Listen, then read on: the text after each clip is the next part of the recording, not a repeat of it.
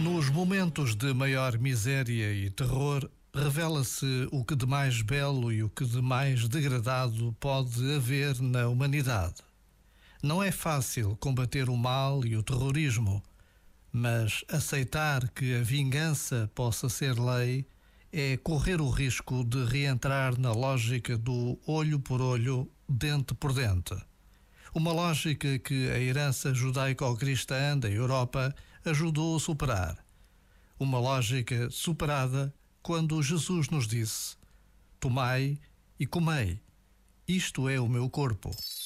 Este momento está disponível em podcast no site e na app.